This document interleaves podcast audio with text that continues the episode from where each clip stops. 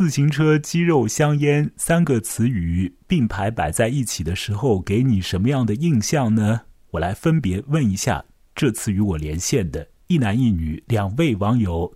首先问已经几次来到节目之中的可可肚子小姐，嗯，自行车、鸡肉、香烟三个词摆在一起，马上联想想到什么？我想到那种小混混。好，不错的联想啊。好，再问一位啊，牛河先生，大致上跟可可想的方向差不多，但我可能没想的那么底层，但大致也是一个市井气的一个氛围啊。嗯，那我我倒不会立刻联想到呃所谓男性气概或者什么东西，但是确实它是给我一种，哦，我我感觉这是一个，只是说可能故事会发生在一个比较普通的。家庭或者社群之间吧，而且加上是卡佛嘛，就有这个预期。嗯嗯，我们今天要来聊这个短篇小说的名字，呃，就叫做《自行车、肌肉、香烟》。我希望我没有把这三个词语的次序搞混了。这是一篇卡佛在比较早的时候所写的短篇小说。那早到什么时候呢？我查了一下维基百科，上面讲呢是在卡佛他所出的比较正式的出的第一本短篇小说集里面的故事。呃，出那本书的时候呢，他是三十八岁，而具体写这个故事的时候呢，可能是三十三岁啊。有的人呢，在三十出头的时候啊，或者是在奔四的时候，他的人生呢，日后的主要的这个身份呢，才一点一点的被建立起来了。可是，在我们这个就做什么事情都着急的一塌糊涂的我们这个国度里面呢。好像恨不得你十三岁的时候就定型就是最好的，这是不对的。有的时候，尤其是像写作啊什么之类，你需要一些人生经历，对不对？呃，你需要有更多的感觉，需要渐渐的找到那种属于你的声音。这肯定需要一些的累积，需要一些的时间，甚至需要犯很多的错误，也需要和蛮多的人去合作。雷蒙德·卡佛，如果说你是一位文学爱好者的话。你知道了海明威，往后呢，你会渐渐的就知道有这么一号人叫雷蒙德·卡佛。他们之间也有点像啊，就都会使用比较简约的方式来写。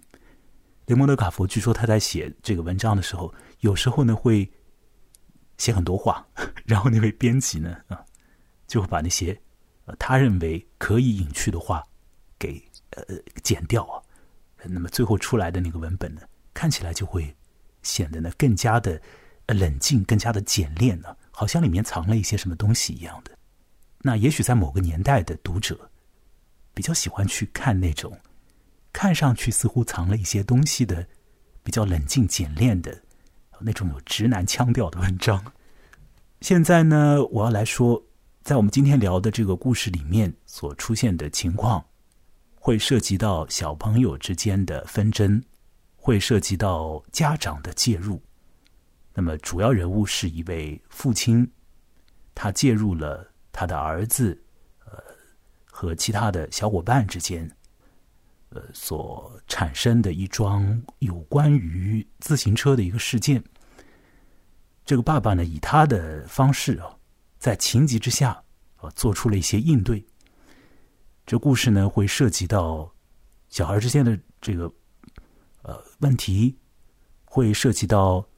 一些呃呃肢体冲突啊，有两个大男人会打起来，扭打起来了啊，还会涉及到这个家庭当中，特别是在父亲那边的纽带关系，父亲和儿子之间的，乃至于还有爷爷和爸爸之间的哦那样的一个男性之间的一个纽带关系。好了。我做了一个大概的介绍了，现在来听听看两位对这个故事啊，各位看了以后的感觉了。磕个肚子先说好了，好不好？嗯，听听我讲，我也想骂人了。请骂了。啊，这这是一个挺挺直男的故事嘛？就看他们处理的方式，就是那些男的出现问题以后处理的方式，就让人很无语了。嗯，你主要是指哪个？是指后面两个人扭打起来吗？就是包括他们在他们家里面就是讲话的时候，那些小孩的反应啊，嗯，还还有那个爸爸的反应啊，就是，嗯，整篇文章都是让你保持这种感觉吗？都不太快乐。不是不是不太快乐，我是觉得有点有点傻。为什么呢？是因为这里面有小朋友在搞来搞去，所以有点傻吗？还是因为这个就是说男的解决问题就靠最后打起来比较傻，还是什么意思？呃，就是男的解决问题的方式挺傻的。你觉得这个爸爸就是进门的时候，他一开始就是想要去打的吗？那那倒没有吧。嗯，好像也是被什么东西就逼迫了，是吧？到了情不得已的时候才出手的。我觉得没有什么情不得已，我觉得是他们的人格缺陷。好了好了，那来问问问看牛河吧，牛河的想法呢？嗯，我直觉的反应就是感觉挺挺复杂的，就是他又有感觉很美好或者很温暖的东西，但其实背后这东西又觉得挺悲哀的。嗯，我我想想我怎么说哈，因为嗯，大体上是一个父子之间的一个关系嘛，因为首先父子这个关系本身就是因为可能本身因为我是男的，所以我会觉得。呃，父子的关系比母子关系，它之间那种张力会更强一点，它天然就带着张力一层。你还用了张力？对啊，你还用了一个这么这么这么那个巧妙的词语呢？张力，我觉得就是感觉你在阴阳我。哎，我有一点这个意思，我是觉得就是母女之间，我想象了，他们就会就会比父子之间要亲密的多。可可肚子，你同意这一点吗？我们反正都是啊，不同意。不是我的切身经历，就是我和我观察到的一些，我觉得不是这样的。对，这是你的刻板印象。哦，是我的刻板印象。你看，大家都大家都觉得自己就是这个自己这性别这一边的这个东西不好处置。嗯，对，就分人吧。就一个人跟自己父母的关系，肯定分分人，这个没法统一说。嗯，只是大体上给我这么一个感觉。然后再加上它是延伸出了三代人的一个关系，所以我会觉得通过儿子。见证到父亲和另外一个男子有这么一个很原始的一个斗殴去解决这个问题的这么一个场面，他好像在当下怎么说呢？就是我感觉是一个男孩成长的一个必经的道路。他好像习得了某种东西。如果说的恶劣一点，就他可能启发了他暴力的某种作用，或者说，因为他反复在提肌肉这个东西嘛。但是呢，你又看到这个父亲。因为这个这个烟瘾，因为这个尼古丁依赖，他又要他又像他的他自己的父亲，像男孩的祖父那样，去不断的克制自己，去戒除这个烟瘾。呃，他整体给我一种感觉，就像是你在整个成长过程过程当中，你从你的父辈上学习到一个东西，然后当你继续往下成长，或者当你渐渐变老的时候，又发现你必须。对，去超越这个东西，或者甚至剔剔除掉这个东西，我觉得这其实怎么说，挺复杂也挺悲哀。牛和你说的很好哎，就你把那个男性纽带之间的这个问题，啊，说的挺有意思的。你会从你的父亲那边就得到一点东西，得到一点启发，对吧？然后呢，好像你的身上的某个东西就也被带出来了。那这个是与生俱来的，还是后来习得的？我们先不讨论，反正就是你看着你的爹，呃，你在你的那个父亲的这个影响之下。你自己身上的某一部分也会展示出来，也会在你身上出现。完了之后呢，到了一个的阶段的时候，当你从小孩成长到一定阶段之后，继续成长或者继续老化的时候，对对不对？你你你还得面对你你身上那个已经越来越展现出来的那个东西。这个时候，那牛和用的词语。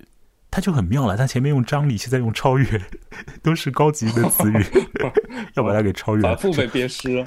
不不不，反正我我也挺喜欢用超越这个词的。真的，生活里是有很多东西是得超越的啊！我我也一天到晚在试图超越一些什么东西。但对，但屡屡失败，屡屡失败。他是他是他是，我觉得能让读者比较好共情的一个点。好，我们现在要不要就是呃说一些比较具体一点的？那这个小说呢是个短篇小说嘛，它也属于是偏短一点的那个短篇小说吧，不太长的。呃，里面所发生的情况呢，倒也是有几个过程的。虽然说这个事件本身看上去，无非就是小朋友之间呃闹一些别扭，然后呢，爸爸进来处理一下，后后来呢又打一下就回家了。那么我们来看看这个好像就是如此的这个故事里面的。呃，是不是还有一些在这个作者呃，他的他的排布之下啊，可以再看出一些什么东西来没有？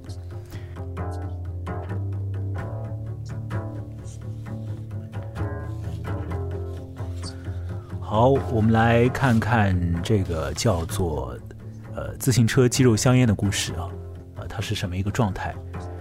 呃，这故事呢，大体上来讲呢是挺简单的一个情况，反正小朋友闹矛盾，爸爸去解决，最后呢也没有办法呃用很妥当的方式去把这个事情给弄好，那么就就拳脚相向了，在一个情况之下就打起来了。这故事呢，你再稍微看的仔细一点呢，会更加有趣味一些。那么一开始所讲到的情况呢，是有一位叫做埃文·汉密尔顿的男人呢，首先出场。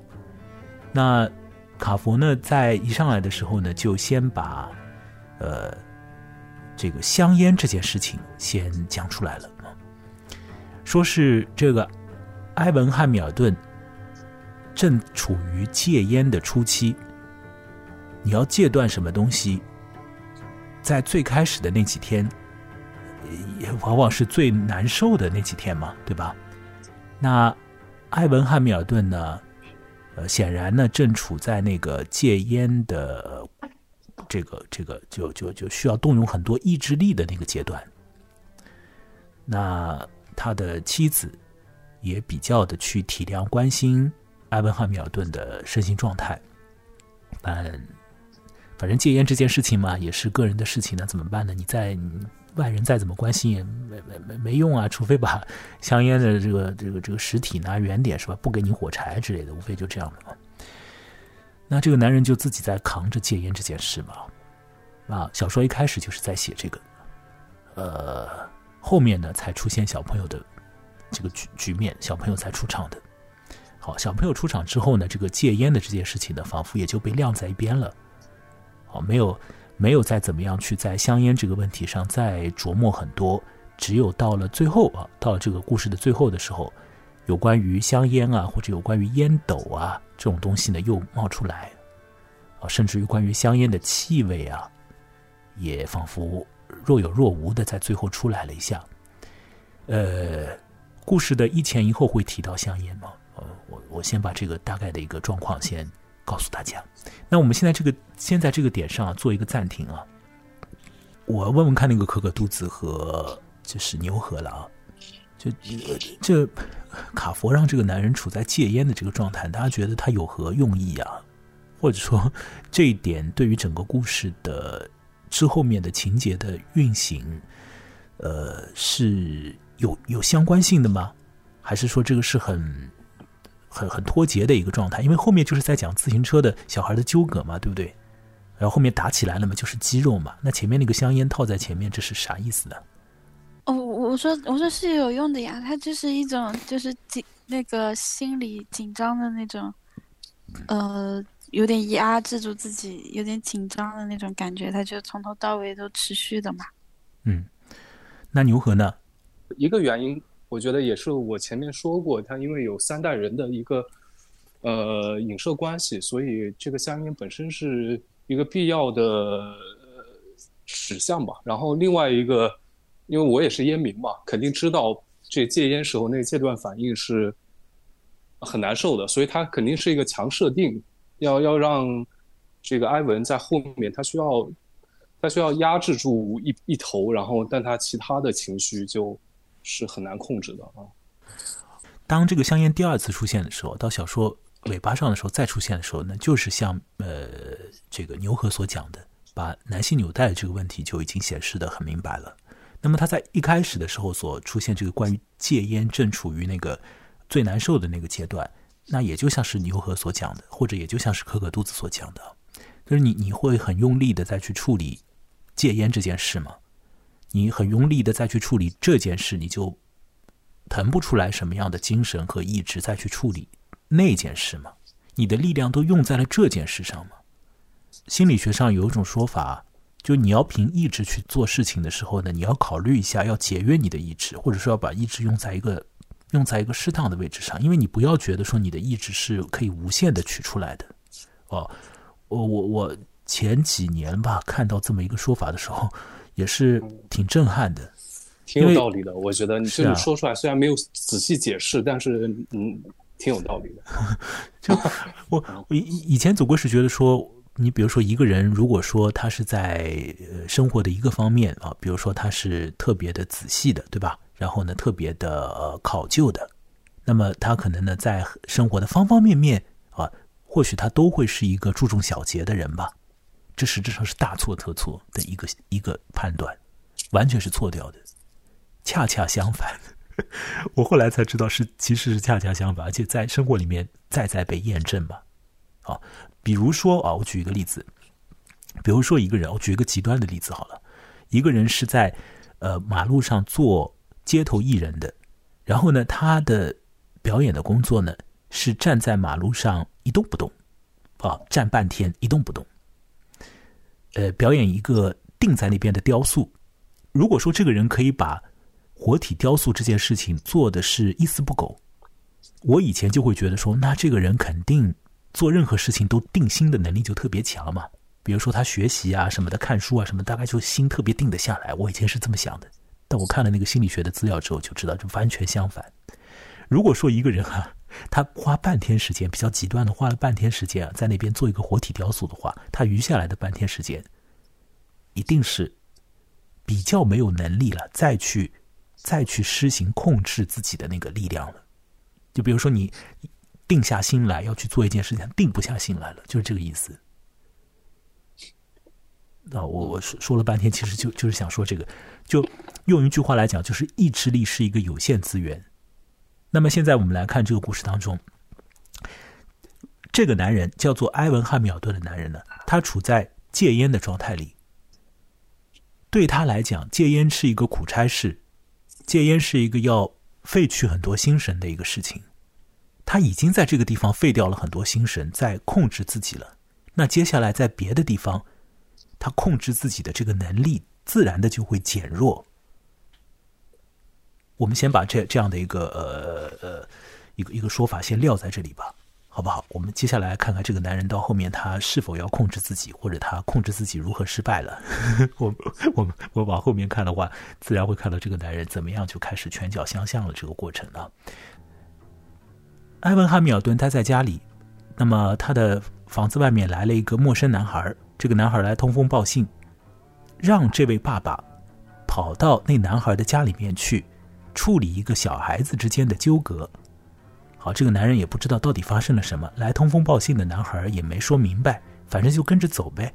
于是就走到了一个这个男人在日常生活里面还不会去的一个街区，进到了一个完全陌生的人家的房子里。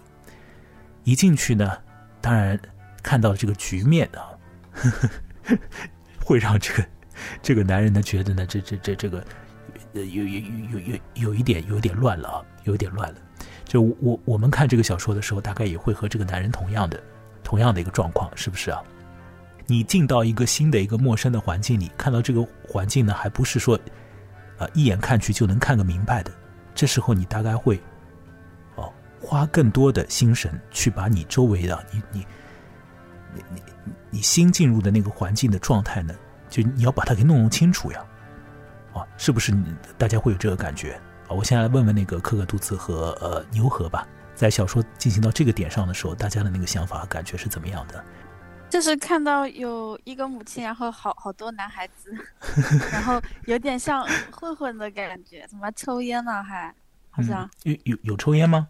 我我记得有吧，我看看啊。嗯，好像没有，没有，因为都是很小的男孩，还有几个是有有有，我记得很清楚，他还十四岁就抽烟哦，是吧？哦，我看看。嗯哼，我等一下，我看是不是我记错了啊？啊，好，你你你慢慢看一看，没记错，嗯，是吧？嗯，你看，男孩咧嘴一笑，弯腰把烟按进水槽。哦，应该应该是另一个男孩，他可能是成，因为因为他没提到他的年龄。嗯哼，就是一个十四岁的是坐在洗涤台上晃着脚，然后另外，嗯，还有一个男孩，还有个男孩，对对对，反正就是就是感觉有点乌烟瘴气的吧？说。这个局面，我觉得就是我感觉他爸要出事啊。因为前面因为第一类似第一幕的这么一个位置上面，已经感觉到他爸本身在戒烟，已经对于一个一个有烟瘾的人来讲已经挺痛苦了。然后把人扔进这么一个嗯像乌烟瘴气的环境里面，然后甚至包括还有人在他面前抽烟啊，我觉得就是挑战要来了吧。我能感觉到后面肯定对男主角来讲是个挑战。是，如果他处在戒烟的状态，他又看到烟或者闻到烟味的话，那他心里面肯定会啊、这个这个开关就被拨拨一下那个感觉嘛，对吧？嗯一下，同时肯定也会很烦那个对，对是很烦躁的，的那个是很烦躁的。嗯对我前面想问这个问题的时候，我有一个什么样的一个意图啊？就是我我个人的那个想法是怎样的啊？就是我们其实呢是跟随小说里面的人物埃文·汉密尔顿一起进入了一个陌生的环境，我们是跟随他一起进入的。我们的视角现在呢被作者放置在和埃文·汉密尔顿同等的视角位置上。现在这个新房间里面的局势具体来讲是这个房间里面的那些男孩的数量以及他们的身份做的有点乱。这个乱呢，就是说，如果你是一个陌生人，你跑到一个房间里面去，你的感觉，如果这个房间里有很多人在的话，你一定会觉得这个房间呢，有一点好像偏向于乱，是不是？你你你搞不清楚这些人和人之间的关系啊，对不对？那你就产生一个心里面的那个动态，就是什么呢？你要么就索性就不要理他们，不想要搞搞清楚他们的关系了，就就就就不想搞了。如果说这个房间里有一个问题是要你处理的，是要你对付的，那你当然会 比较想要努力的去觉察这个房间里到底怎么了，这些人为什么有那么多人啊？这些人和人的关系到底是怎么回事？他们为什么聚在这里啊？彼此之间到底处在一个什么状态里？谁和谁是朋友？谁和谁是在起别扭的？谁和谁是呃表面上很和睦，但私底下其实已经这个关系根本就是乱糟糟的？你其实会心里面会开始启动一个类似于像是侦查的一个工作了。我们和埃文·汉密尔顿这个处在戒烟状态里的人一样啊，呃，带着一个不知道要看到什么、不知道要接触到什么信息的这么样的一个一个一个状态，就跑进一个陌生的房子。那发现这个房子里面呢，有一点有一点紊乱。这个时候呢，这个男人他一定要开始调动他的感官，调动他的知觉，去理解这个房子里面到底是怎么样了。这会花掉他的更多的心力和精神，对不对？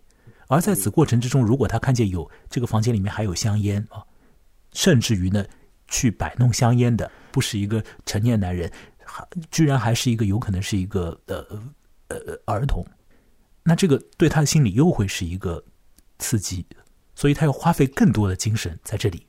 好，那他能不能够搞清楚这个环境呢？我们如果说作为呃读者和他一起去看呢，一起去经历的那个部分呢，坦白来讲，呃，如果第一遍读这个小说的话，我估计呢，十之八九是搞不清楚的。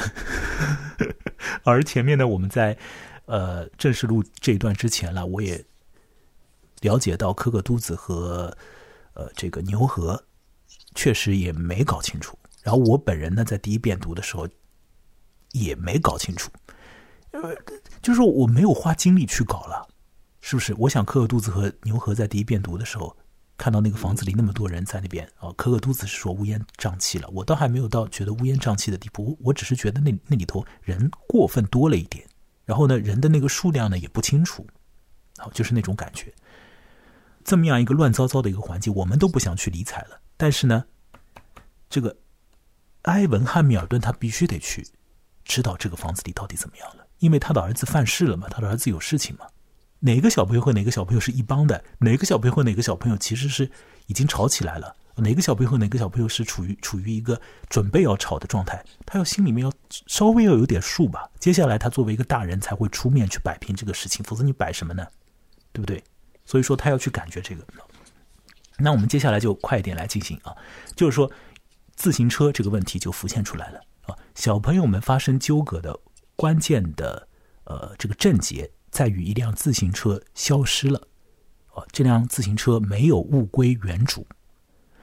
这辆自行车它的原来的主人啊，就是那户人家里面的一个男孩。那么呃，这辆自行车呢被借给了呃埃文·汉密尔顿的儿子来使用。可实质上呢，埃文·汉密尔顿的儿子本人呢，也不是要用那辆自行车的人，而是他的一位伙伴吧啊，叫做齐普的一个男孩，要用那辆自行车，用那辆自行车去做送报纸的工作。自己自行车大概暂时有一段时间不能用，所以他必须得借一辆。借自行车的这么一个关系当中呢，又扯进来了一个一个新人啊，一个对于当地那个环境里面的小男孩们来讲。对于大家伙来讲，都是一个外来人，都是一个局外人。这个人叫做加里·波尔曼，有这么一个小男孩。这个小男孩是刚刚随着他的父亲的搬家的问题而转到这个街区来的一个一个小男孩啊。所以渐渐的，我们如果说我们跟随这个埃文·汉密尔顿先生的他的感觉啊，然后呢，也跟随这个卡佛的文笔，一点一点往下看，要把这个房间里的局面稍微弄得清爽一点的话呢，我觉得说我们。有可能可以得到一个什么样的一个图景呢？就就是说，这个房间里面，首先是有一位家长，一个女性的家长。完了之后呢，他底下有好几个他的儿子，有一些的儿子呢，可能都已经到了青春期，乃至于有可能更大一点，十四五岁的样子。那么这种儿子呢，大概也就会去摆弄香烟之类的了啊，呃，或者是呃心不在焉的在那个场景里面还打电话什么的。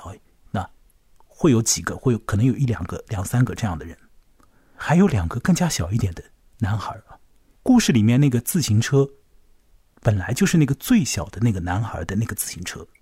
这个最小的这个男孩把那个自行车借给罗杰，罗杰又把借来的自行车给吉普用，而 在这个过程里面呢，用来用去呢，这个自行车最后就好像不见了，在不见之前，好又又被折腾了一番。这是发生了什么？我们跟随埃文·汉密尔顿的感觉，我们就会感觉到这里这个情况啊。大约摸的是这样。那更细节一点的，嗯，我对这块没有太多的信息。嗯 嗯，我也没有。我听你说吧。我觉得卡佛的某种效果他达到了，就是你要去。呃，理解小朋友们之间到底的那个矛盾的局面究竟为何，的确要花费你的心神。我们大部分的人是不太想理会小朋友之间的这种小孩子的搞来搞去的矛盾，最好不要理会这些事情，因为这些事情一个是比较无聊，还有一个呢，有有可能有小孩子之间的那种难缠感。啊，因为小孩子做事情的时候，有的时候出于游戏啊，有的时候出于那种小孩子的那个坏坏的阴暗的心理啊什么的，有的时候只是出于有意，但是把这个有意呢就有点有一点扭曲啊怎么样的，就反正有的时候大人也不想不想怎么样把小孩子的事情弄清楚，所以就大约摸的就感觉感觉就好了。但是现在我们这个故事里面的埃文·汉密尔顿，他会去比较注意于他周围的场景里面究竟在发生什么，他会花很多的心神。把他周围的环境里面的那个局势，他要弄明白，而不是那种神经出线条的，就觉得说这小孩子的事情我也不太想理会了，跟我讲重点，到底咋了，对吧？我就就就该咋地咋地，就别扯那些什么什么复杂的东西了。我现在就不说埃文·汉密尔顿的感觉了，是我我随着埃文·汉密尔顿的视角，我的感觉，我感到呢，在这个局面当中啊，埃文·汉密尔顿的儿子就是一个倒霉蛋。那是是一个天真的小男孩，是一个特别幼稚的小朋友，是一个想要有好伙伴，而他的好伙伴对他却不太，可能没把他当朋友吧。就说他把别人当朋友，别人也大概把他当成一个利用的对象的那种感觉的一个处在这么一个尴尬位置的一个自己又不自觉的一个小男孩。这个小男孩是帮另一个小男孩去借自行车的。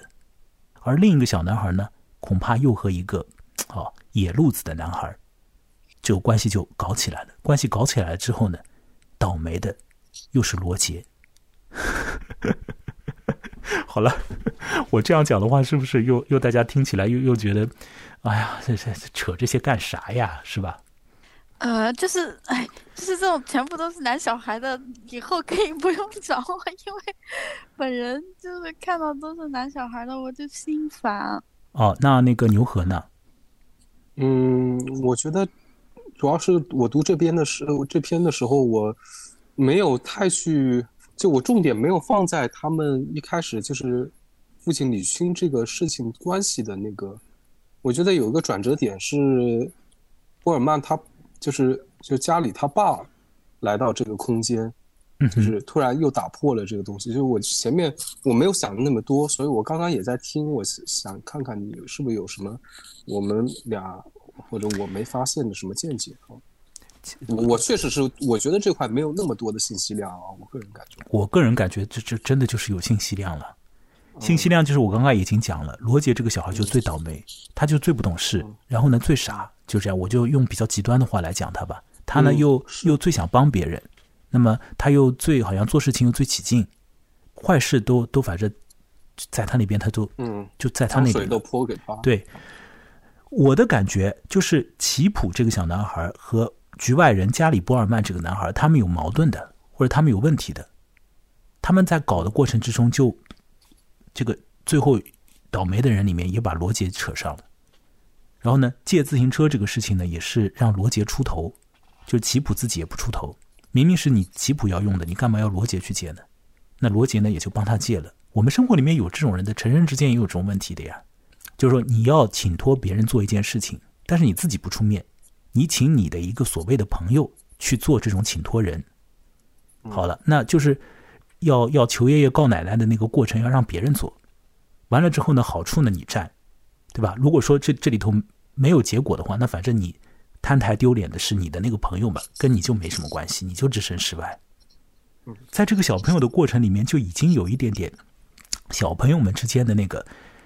啊，一些我不能说是搞心术吧，但是是有一些那个小孩之间的那种很天然的那种人情世故，对人情世故的东西，只有成人成人世界对对，他已经浮现了了，已经浮现了。而我们的那位父亲埃文·哈密尔顿，实质上他在渐渐的听和看这个小孩之间的那个互动关系的时候，他已经把这个东西就感知到了了。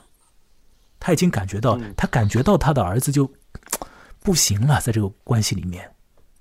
但是他他作为一个父亲，他不能跳出来说：“哎呀哎呀，这个我先跟你理理这个关系吧。”他不能这样，他还是要去处理自行车的事情，对不对？自行车呢，到底是个什么事情？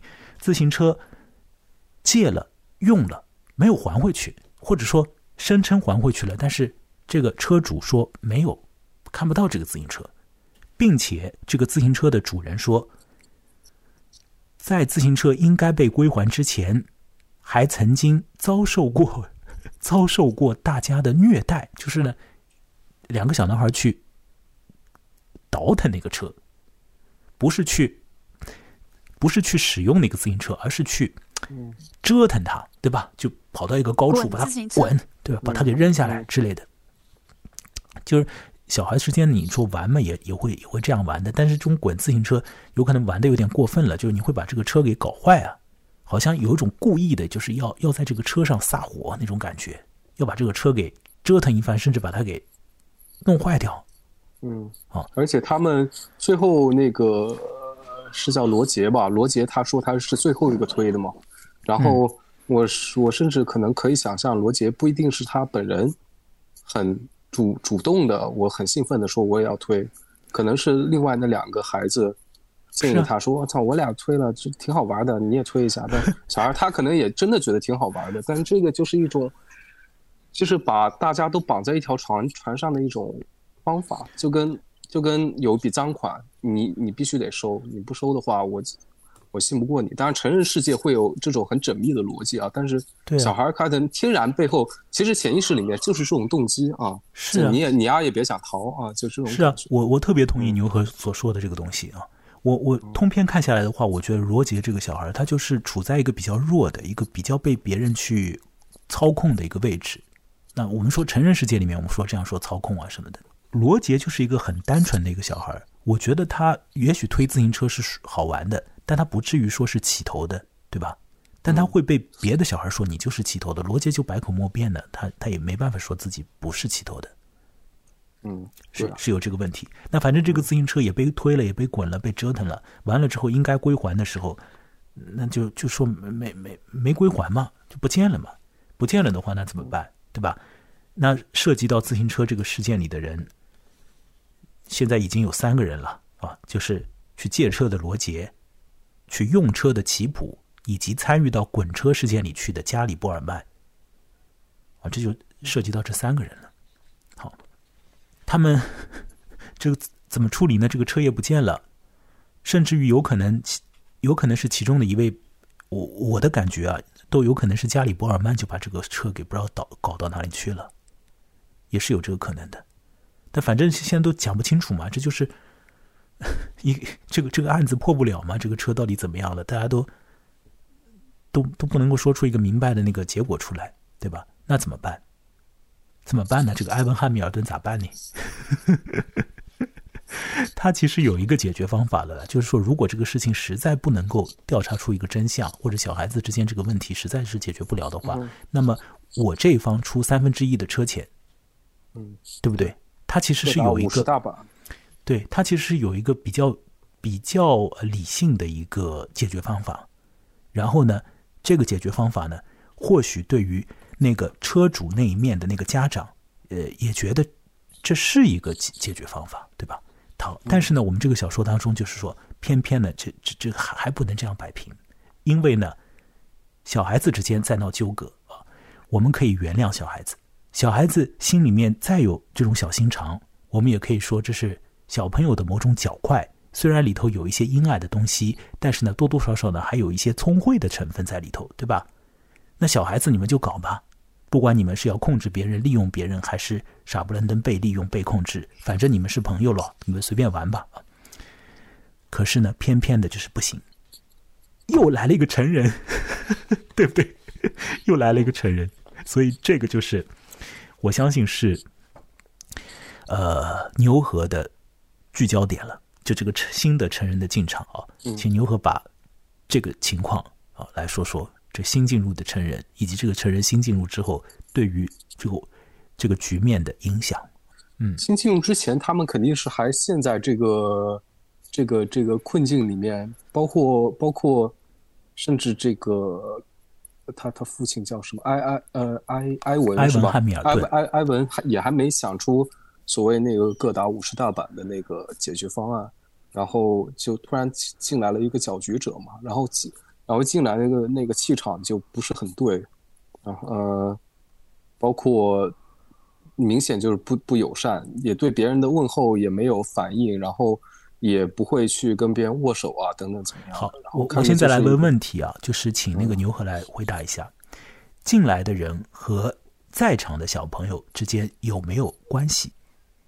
进来的人就是在场的那个所。那那那那那那个叫加里波尔曼的父亲，好，对这个我是应该先说的哈，对，好，就是前面我们提到的一个叫加里波尔曼的，好，我们要把这个先对，先先得澄清啊，新进来的一个成人，他是一个男人，他也是一个父亲啊，他对。是和埃文汉密尔顿在这个上他的身份是一模一样的，是一个男人，是一个爸啊，好，那么他呢是家里波尔曼的父亲。加里波尔曼是不是好像有一点在期待他的父亲进来？你你感觉到这一点吗？或者说，你你觉得那个小男孩在那时候的那个体验是怎么样的啊？这个我还真的没有，可以看看可可的这样子啊。当这个加里波尔曼的父亲进来的时候，你感觉到加里波尔曼的那个情绪是怎样的？可可肚子有什么要说的吗？在这个点上，如果没有的话，就我我直截了当的说我的想法。如果有的话，请说。对。加里波尔曼和他的父亲，他们之间关系默契的很呐。我先不说他们两个人的良心，对我先不说他们两个人的心里面是，比如说是是是很纯真，还是怎么样，还是很坏坏的。我我先不讲，因为我好像感觉他们是坏坏的，这个我我反正不做判断。但是起码来讲的一点特别明白的、特别显眼的，我们看这个故事，我觉得说是你非得要注意的一点，就是说加里波尔曼的爹。和加里波尔曼这个儿子之间的这个纽带关系超强的，就是很很默契啊！我看这个故事的时候，我觉得在加里波尔曼的爹未进场的时候，加里波尔曼有一种期待，他期待他的爹进来，而罗杰不是的。我的感觉，罗杰不会期待他的爹进进来的，因为因为他不想扯到他的父亲，就把这个局面就就扯的，把小孩子的这个事情扯到家里面去了嘛，是这个意思。但是加里波尔曼呢？加里波尔曼是我自己现在这个事情有一点尴尬了，有一点摆不平了，有一点被拖在这个局浑水里了，那怎么办呢？我希望我的爹进来，因为我的爹是一个有力量的，然后他是和我站在一起的。他进来的话呢，嘿，这样的话，我这边的力量就一下子就上去了。那你什么罗杰也好啊，奇普也好，你们就不在话下了。哎，我和我的爹站在一起啊，我们同一个战队的，对吧？我我这边的那个战斗力就一下子飙上去了，就是这种感觉，就是这个小男孩的那个那个感觉。我我把它翻译一下，这个加里波尔曼的第一句台词就是直接说：“爸，我跟你单独谈谈。”就是他们俩之间的那种，这个 就是那种感觉，马上就立起来了。是的呀。他们两个人是可以可以有一个有一个人说我要和你单独谈谈，另一个说就好，我们就单独谈一谈。那单独谈什么了？单独谈肯定是谈那个自行车事情到底怎么回事，并且我们两个人要怎么样的就一起一起去处置这个事情嘛。嗯，对不对？大概就是谈这个。我们想，我们生活当中，如果你是一个小朋友的话啊，你和你的爹关系到这个程度的，我觉得比较少见，挺少见的，很少见。反正我和我的爹是。不要说是单独谈谈了，就是一般情况下谈一个很普通的事情，根本不想跟他们谈 啊。嗯，加里波尔曼和他的爹这个关系呢，我我再次强调一点，就非常有默契。然后呢，他的爹的一个一个呃为人处事的一个态度是怎么样的呢？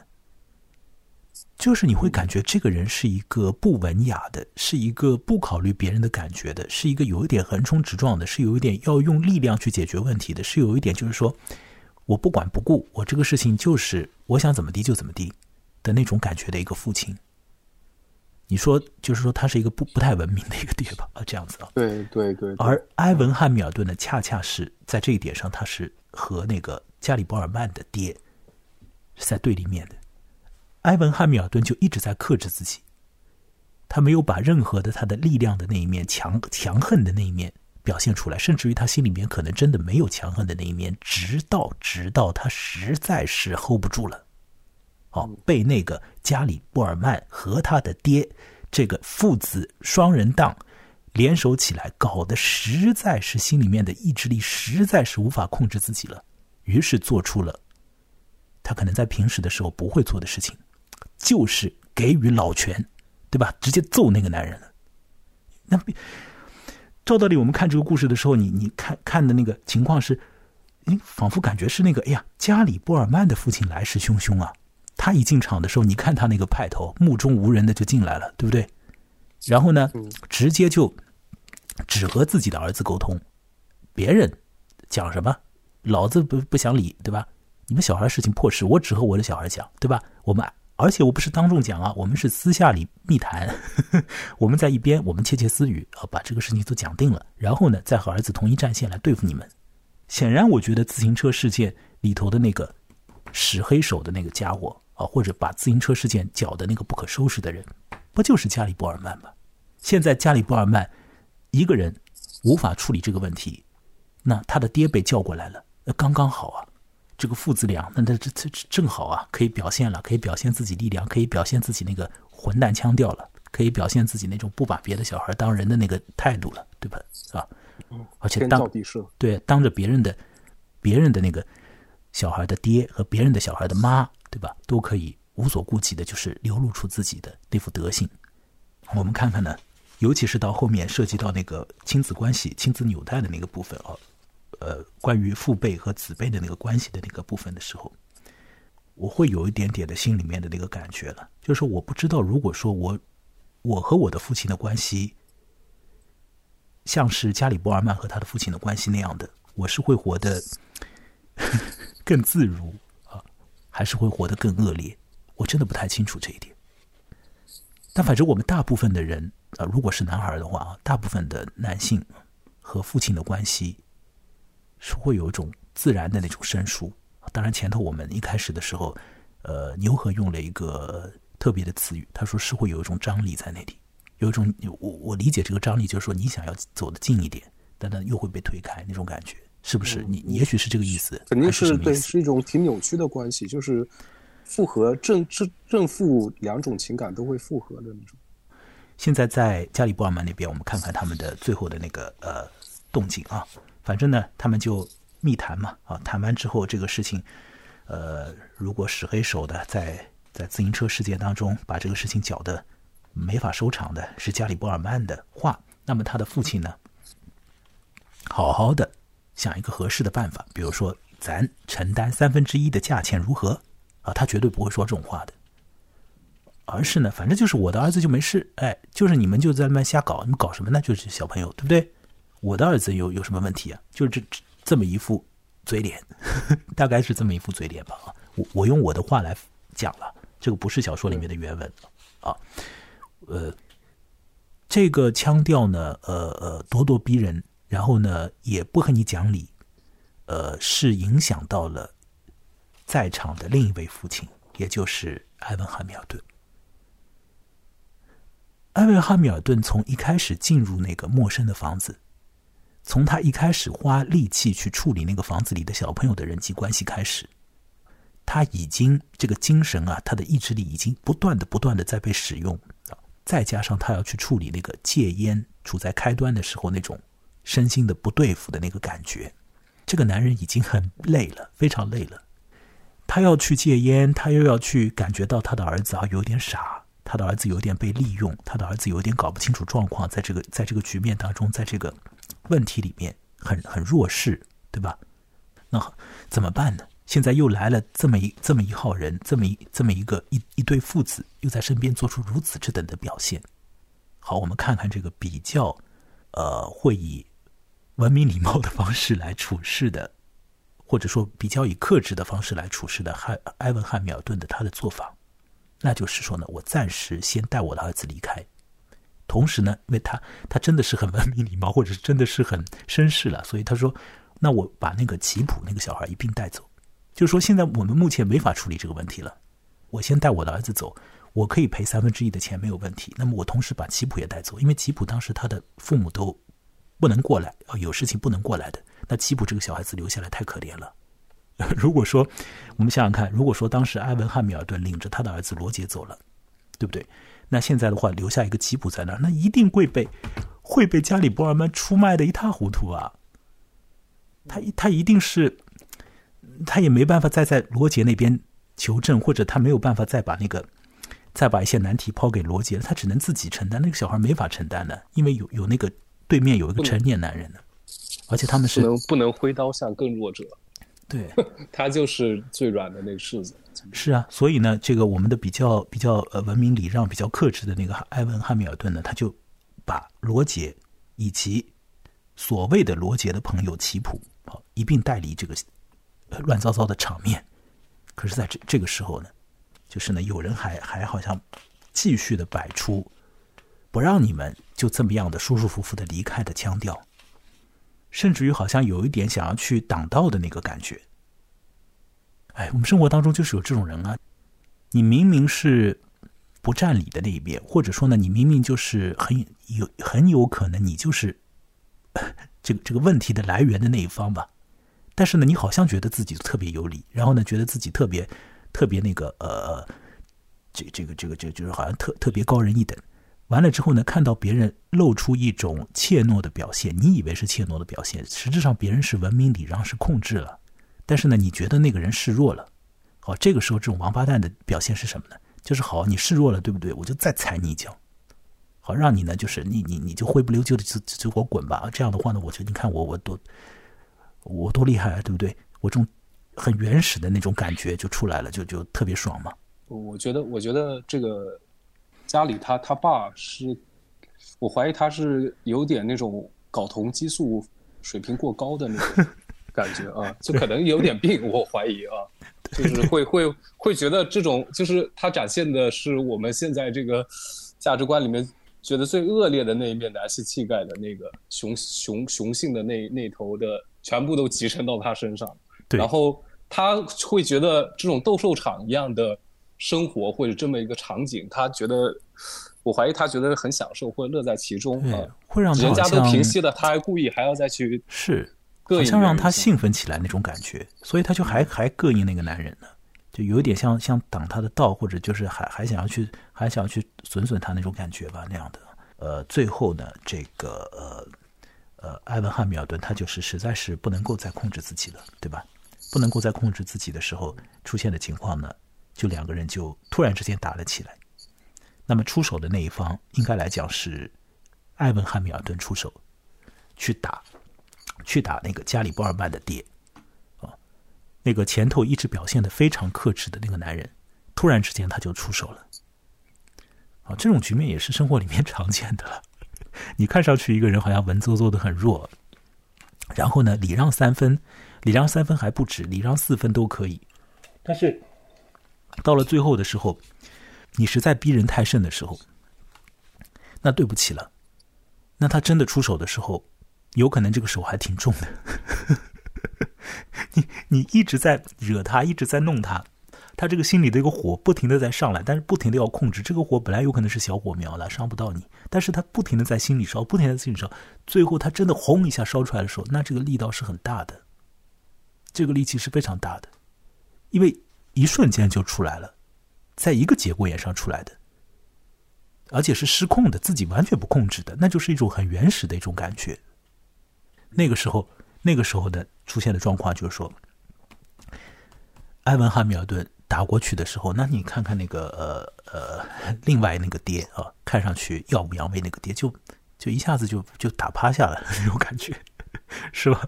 没有什么没有什么招架余力，或者说他自己也都根本没想到怎么这个男人来来和他扭打了。所以小说里面呢，就就在这个部位呢，就是他特别的就提到那个肌肉的问题，就说汉密汉呃汉密尔顿呢就压住布尔曼的背，用呃膝盖呢顶住他的二头肌之类的。反正呢，把这个男性的身体之间的那样的一种冲撞，就也写的也写的比较的明白了。这件事情发生之后，那接下来的情况，呃，既然已经忍无可忍了，既然已经把自己心里面的那个一一个力道直接释放出来了，汉密尔顿先生他也不会再做更进一步的事情。他也许他是打得过。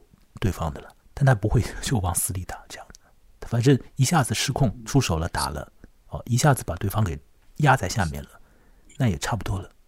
下一步他也许恢复理智，也许觉得适可而止。那么再加上小孩也在边上，他也不想教坏小孩那种感觉，那他大概也就觉得就好了。那么就要带小孩赶紧走。他某种程度上，我甚至觉得那个汉汉密尔顿那个父亲。他甚至于觉得出手之后，有可能都有觉得有点后悔那种感觉，因为儿子就在边上嘛，儿子他完全都看在眼里那种感觉，他他不会觉得这这是一个太对的一个教子的一个方式。这个男人的从前到后的那个表现，就是一个很克制自己、很控制自己的一个男人。大概他想把克制、控制这个所谓的他理解的那个优点，好了。那么回回来之后，那个父子关系是如何？我相信在这一点上，那肯定是牛和肯定是有话要说了。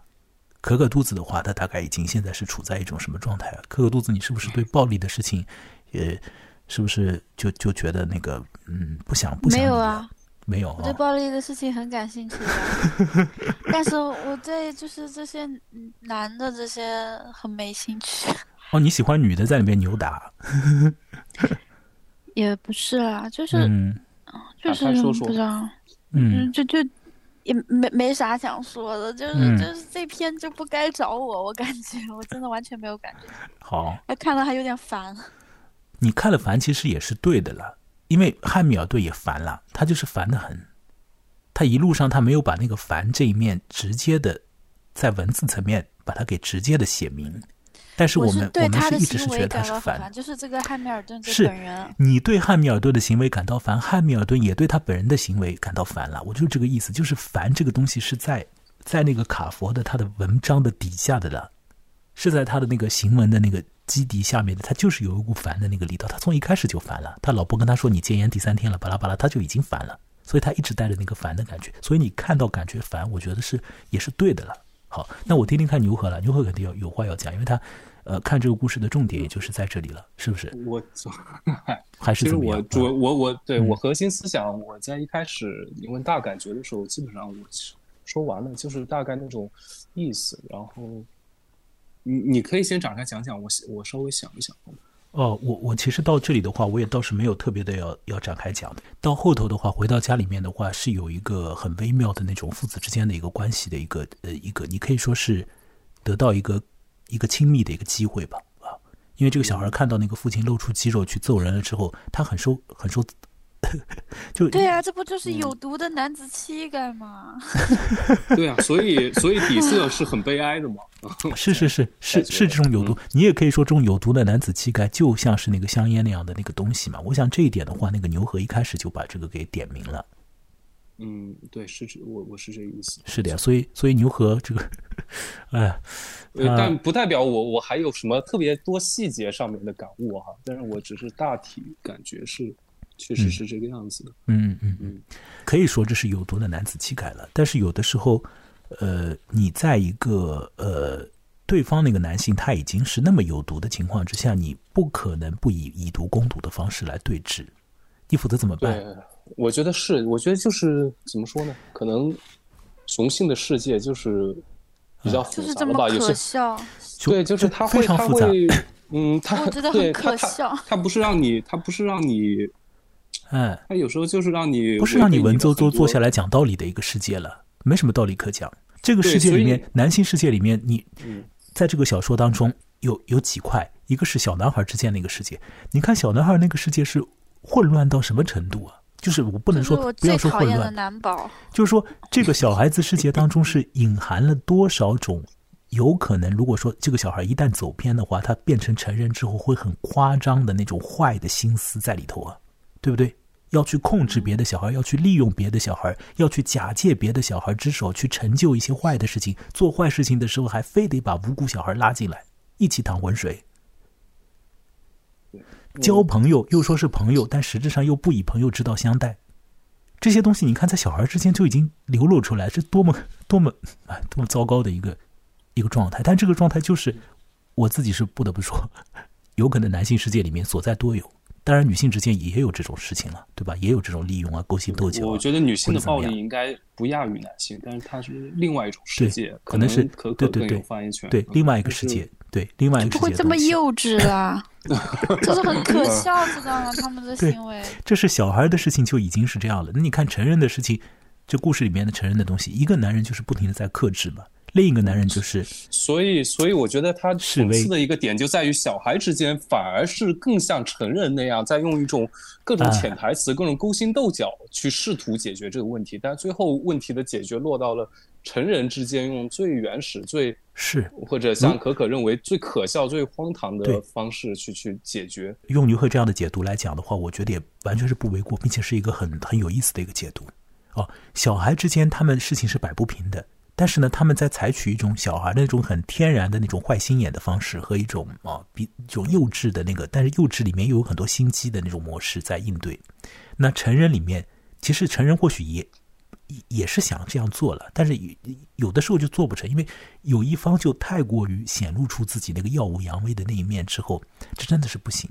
另一方就你实在拿他没办法，这时候你你心里面再控制自己都不行，所以我还得说回来那个香烟的问题，对吧？你一开始的时候如果不戒烟的话，那有可能当时是什么反应？我心里面就呃烦躁的不行的话啊，故事里面的汉密尔顿先生烦躁的不行的话，那么什么反应？那就拿出一根香烟来抽就好了呀。对他，他他当中不是听到那个那个那个父子要进屋商量的时候，已经他们觉得气的已经，他已经想求助牛尼古丁了。他就是因为求助失败，所以后面我我我怀疑，我是怀疑，如果他当时能抽烟的话，后面还会不会发生这个？对，如果他能够抽烟的话那么这个东西就在那个烟上面就不了了之了，对吧？有可能就是这样，他就抽了一个烟之后，心里面就想，那我就继续控制我自己吧，领着我孩儿子回去再想办法吧。就呃，无非就是到最后实在不行的话，承担三分之一的钱，或者明面上说承担三分之一的钱，我可能私底下再多给一点，对吧？就把这个事情让让大家都能够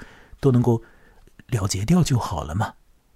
但现在这个香烟这个坏东西不在，香烟这个坏东西不在呢，你身体就在了，肌肉就在，肌肉在的话呢，你想想看这个局面，呃，可可肚子当然说他是说可笑了，可是实质上我我凭良心说，我觉得说其实还还还倒是可以的这个局面，因为我们明显觉得，嗯，哦，你那那那个那个先先牛和先讲吧，你讲完之后我再说。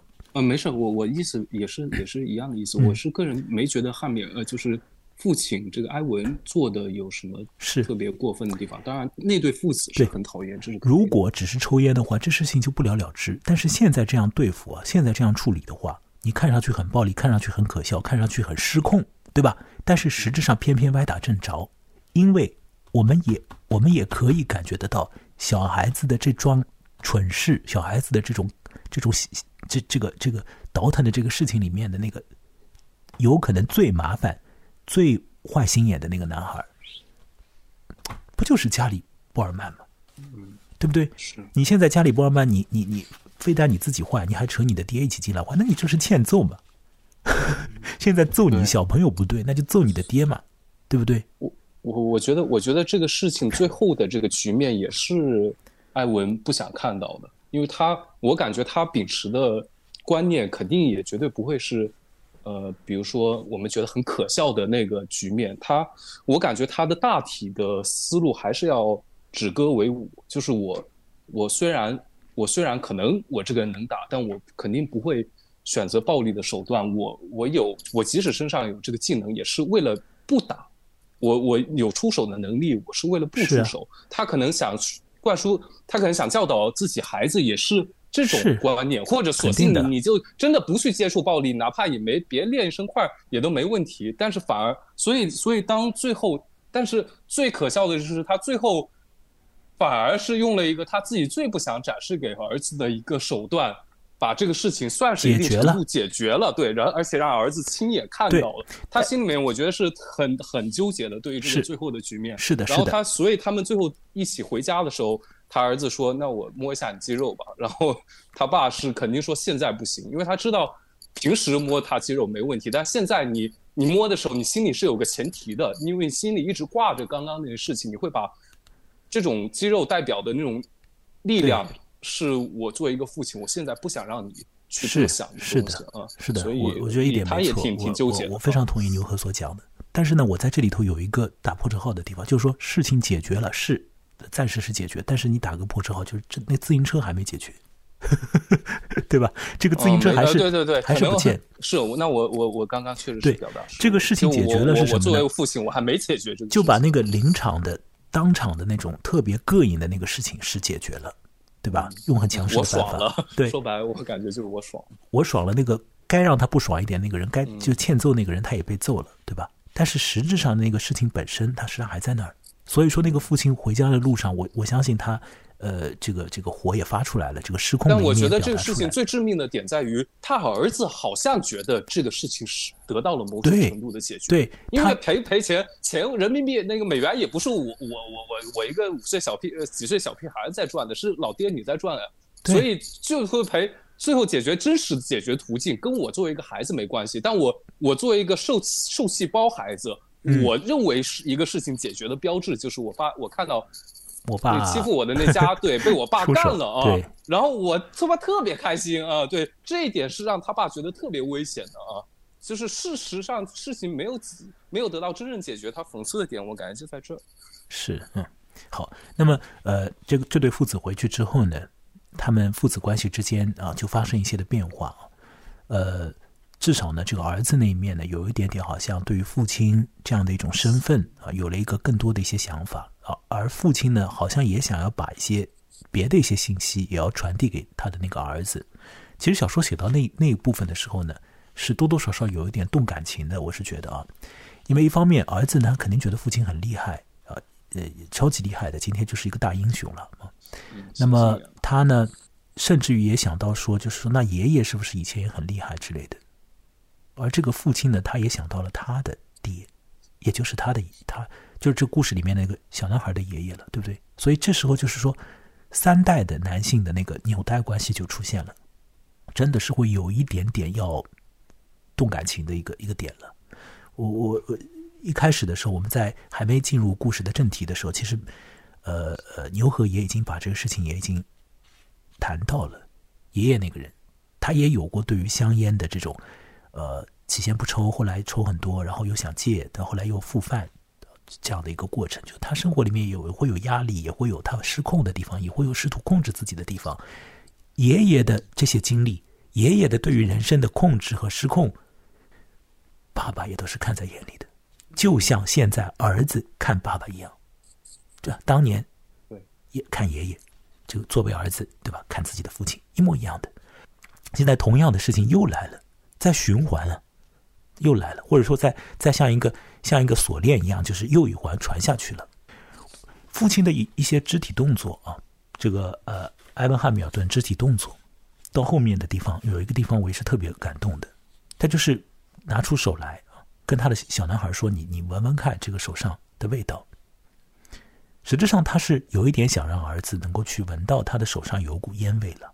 而这个烟味呢，在父亲看起来啊，就是实际上从他的从他本人的父亲那边就一路下来的一种男性身上的味道，甚至是家庭里面的一种男性纽带之间的一个一个连接点。那么他把他手给他的小男孩闻啊，那肌肉，那前面小男孩说要摸肌肉，现在他的父亲是直接伸手给小孩就闻那个手上的味道。可是呢，小孩闻一下闻不到味道，为什么？你已经戒烟了呀，对不对？你已经戒烟，你手上其实现在没有这个味道。那么，所以父亲又把手缩回去了。这个肢体动作，我是觉得还挺，真的很妙的。当这个男人啊离开小男孩的房间的时候啊，这个小男孩讲了一句话，啊，那句话呢，我也是真的是很感动。这个小男孩在别的时候讲这句话出来的时候，会有点肉麻了，但在这个场景之下，他讲这句话的话，就我觉得也不为过。啊，是一个好像挺顺理成章就就讲出来了，因为小孩子用他的那个。思维嘛，用他的心思去理解嘛，他就讲出这种话来。那他讲的是什么话呢？他说：“呃，他说什么呢？啊，我把我把这个地方来看一看啊。他说：‘爸爸，你可能会觉得我今天有些发疯，可我希望能认识小时候的你。我是说，就像我现在这么大时候的你。’”我不知道怎么说，但是因为这样，我会觉得有些寂寞，就像就像我一想起来，就有些想你，这实在是很疯狂，不是吗？不管怎样，别把门关上，好吗？好，这是埃文汉密尔顿的儿子，他和他的父亲讲的那个话，我们听起来有点别扭啊，或者有点怪兮兮的了。大意呢，就是说这个小男孩突然之间觉得说。他想要和他的父亲做朋友，他希望他的父亲和他的年龄是一样的。这些这这这讲什么？这种啊，什么这穿越故事嘛？这这就小孩子的很天真的心理了。不就韩寒的电影吗？好了，有一点那个感觉，突然觉得格局有点不太对，有有一点那个感觉啊。好，就小男孩，那就是他有这样想，就很很很自然的那个很幼稚的、很天真的心理了。那当然这是不可能的啊，除非除非你让韩寒来做点文章，对吧？否则我们一般的就是乱讲。但这个地方小男孩这样一讲，你其实背后有一个什么东西啊？就是父亲永远都不可能和这个儿子成为那样的朋友啊，对不对？因为父亲永远都不可能和他的儿子年龄一样啊，怎么可能啊？你你你你你，对吧？韩寒也知道不可能，所以才做了一个梦嘛。这是不可能的事情嘛？那你又一想这个不可能的事情，你人生就是又是一个困境了。这个小男孩说穿了就是没朋友的了，而他需要朋友了，对不对？整个故事我们一开始的时候去去理解那个呃这个呃。汉密尔顿他的儿子和其他的小伙伴之间的关系的时候，就就是已经已经能够发现这一点了啊。他以为的朋友不是他的朋友了，严格来讲不是他的朋友，只是可能是玩在一起或者会会会利用利用他怎么样的这样的一些人，对吧？这个男孩他也是需要朋友的一个人，而现在他觉得说这个这个朋友最好是什么样的朋友？是和自己有很强烈的纽带，对吧？这个纽带是无法。你轻易的去去除的，然后呢是会为了自己和自己完全站在一起，甚至为了自己就是失控啊，为了自己去使力，那么甚至可以不讲道理，那就直接就是干起来。而且他其实他他还是构想的是一种，我个人理解最理想化的父子关系。是的呀，这种朋友的境界，但是就是让人觉得特别的，因为不真实，所以觉得啊挺美好，尤其是。作为东亚社会的我们，更加不可想象这种事情。对啊，这我神话的，我们不可想象，我们不可想象。因为在西方的话，你可能叫父亲也叫名字啊什么的，和别人这样叫的是一样的，就好像还就感觉还稍微平等一点这种感觉。但我们不可能的，你如果说和你的爹说我们像朋友之道相处的话，那除非你这个家里比较气氛也一直就是比较通达的那种气氛啊，那或者就是你们家里面就是那种嗯，我怎么讲呢？有另外一种极端了，就是那种黑道家庭，或者是 社会边缘的那种呃，那那那个那那那样的家庭，在那种家庭里面，反正这个家庭结构、家庭关系啊、家庭机制本来就已经垮了，或者本来它就不重要。啊，那个时候你你说不定真的和你的爹称兄道弟了都有可能，然后一起去 为非作歹、行走江湖了。但是通常情况下，做儿子的那个有可能会怀揣一种心理，想和自己的父亲真正的做朋友，但恐怕呢这件事情呢，啊，不是说很难发生，而是永远都不会发生。嗯，对，所以这也真是一个困境。能够发生的只是代际之间的同样的一种。困难的，像是锁链一样的传导，啊，对于对于生活的困境的感知，对于想要让自己的日子过得好一点之后的那种想要控制自己的生活，然后又失控，又又被外力逼迫，以至于突然之间把原始的那一面又释放出来，然后又失控了，又后悔，感觉感觉就像遗传一样，就是摆脱不了的一种东西，就很很悲哀嘛，对。好像是那样的一种东西。好了，可可肚子好像都已经，他已经 睡着无话 无话可讲，没有 没有睡着，没有睡着。好，活的活的。哎，如果如果听本集本集节目的就是各位呃听者，不管男女，就像可可肚子一样，能够啊，就是呃，反正这个故事那么讨厌，对吧？那么那么可笑，但是还是能够听下来，听我们这样掰扯掰扯，那我觉得哎呀，也挺好的，也也还不错，也还不错。好好，大家还有什么话要说吗？关于本篇小说啊，如果没有什么话要说的话，我们要来听《Bicycle Race》，来自于 Queen 皇后乐队。我们就在这首自行车歌里 结束本次的漫长谈话。有可能当中有一些的过程讲的稍微有点迂回，涉及到的这种人物关系，可能有一些地方会有一点绕。但是呢，你听到了现在，所以呢，我想你的精神头又上来了，对不对啊？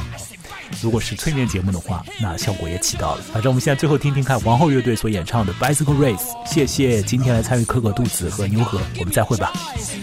拜拜拜拜。Superman.